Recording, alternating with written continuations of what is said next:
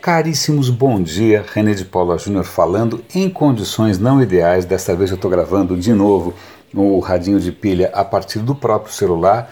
Normalmente eu uso o microfone, depois eu passo por um processo de né, aprimoramento da qualidade do áudio. Dessa vez eu estou gravando e do jeito que sair vai para o ar.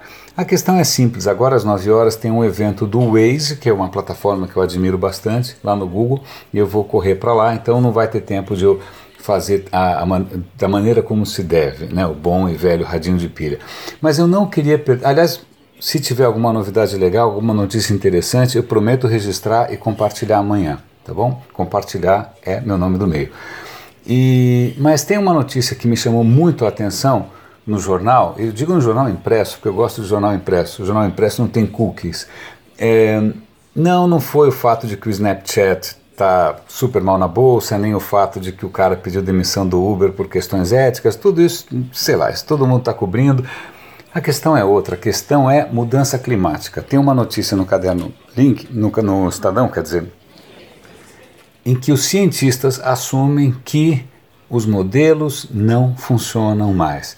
As últimas coisas que vêm acontecendo, inundações no Peru, nevascas, etc. e tal, elas ultrapassaram a capacidade preditiva dos modelos, o que indica, em linguagem científica, que a casa caiu, ou se não caiu, ainda está caindo. Uma coisa que, que, que a primeira coisa que eu pensei, que o artigo não, não, cita, mas que é extremamente interessante, é o seguinte: um dos livros mais é, realmente assim transformadores que eu li ano passado, ou talvez retrasado, foi sobre teoria do caos. É, eu vou dar o link aqui. É, eu acho que será que eu fiz um Leia Vale a Pena a respeito? Não tenho certeza. Se eu não fiz, deveria ter feito. Esse livro sobre teoria do caos, ele é o, escritor é sensacional. Ele conseguiu transformar isso praticamente numa aventura, porque ele conta a vida dos personagens, os dissabores, as descobertas. É, é empolgante, né? E olha que eu não sou necessariamente um matemático, eu não sou necessariamente um cientista.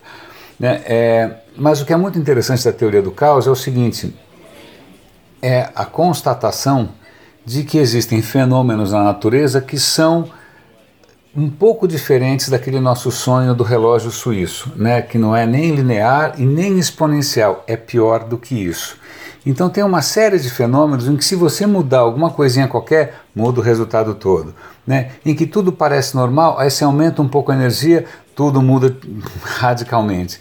Então, tem vários exemplos por aí, é só observar. Então, por exemplo, se você deixar um fiozinho de água na torneira cair, ele assume um certo padrão. Se você aumentar um pouquinho, ele muda para um outro padrão completamente diferente, que não tem nada a ver com o padrão anterior. Né? E aí, se você aumentar mais um pouquinho, ele sobe para outro.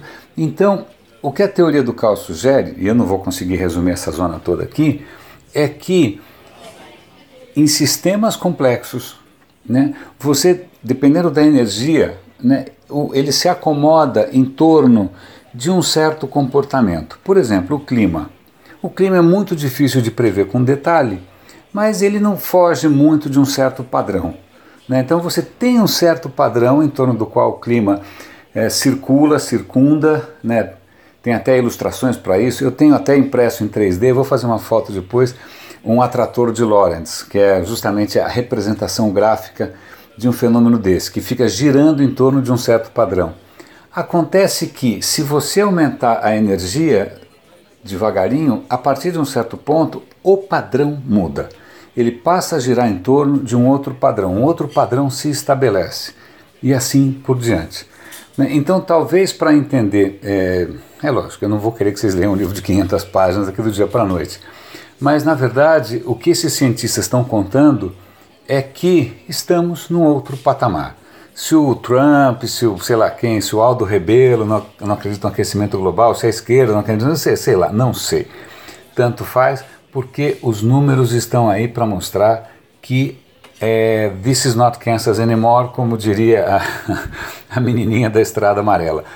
É, não estamos mais no Kansas, o clima notoriamente já está assumindo outros padrões, essas mudanças são bruscas, as coisas ficam irreconhecíveis, tá? É, e a culpa é nossa. Né? E aí só vou fazer aqui um último comentário que, que acho que vale a pena. eu, eu, vi outro dia um, um tem vários índices para medir a felicidade, ou seja, logo for dos países. Ontem saiu um de felicidade em que o país mais feliz do mundo é a Noruega, o que me parece esquisito, mas tudo bem. Mas um, um, item que eu vi muito interessante que chama Happy Planet Index, o índice do planeta feliz. Ele mede, olha que curioso, ele mede o bem-estar dos habitantes de um país mas ele mede o quanto o estilo de vida desses habitantes impacta o bem-estar das próximas gerações. Então não importa se você é um país feliz, né, que está estragando o meio ambiente, porque a próxima geração não vai ser, né, porque você está criando um planeta infeliz. Curiosamente, como tenho trabalhado bastante com a Colômbia, a Colômbia é o quarto país do mundo nesse Happy Planet Index. Por quê? Porque as práticas são mais sustentáveis, porque as próximas gerações vão ser, vão ter um padrão de bem-estar relativamente alto, próximo do que os caras têm hoje.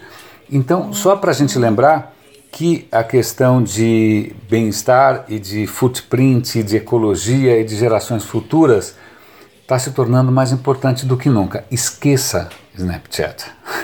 Caríssimos, lá vou eu lá para o Google. Grande abraço, René de Paula Júnior falando aqui no Radinho de Pilha. Eu engasguei porque ontem eu gravei o Roda e Avisa eu, como os dois começam com R, eu me embaralho.